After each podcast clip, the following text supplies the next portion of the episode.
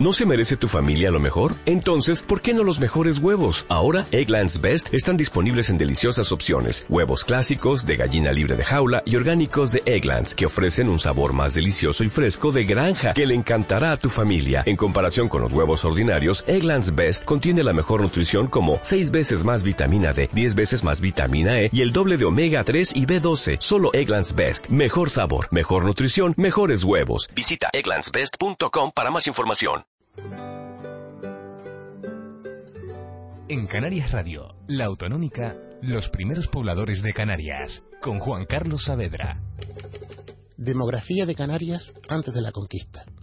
La población canaria existente en el momento del inicio de la conquista ascendía a unas 80.000 personas. Este dato se ha obtenido comparando los textos contemporáneos a la colonización con los estudios arqueológicos de los asentamientos y los recursos naturales de cada isla. El número de aborígenes canarios, si se pone en relación con los datos demográficos europeos de la época, puede ser catalogado como de un alto nivel de poblamiento.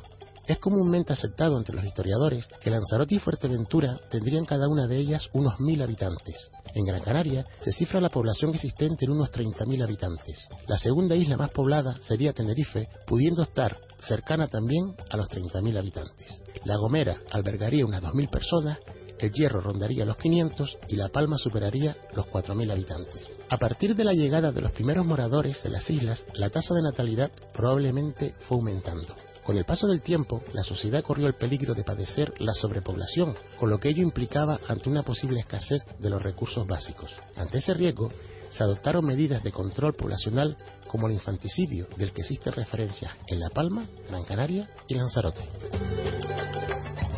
Canarias Radio La Autonómica, la Radio Nacional de Canarias.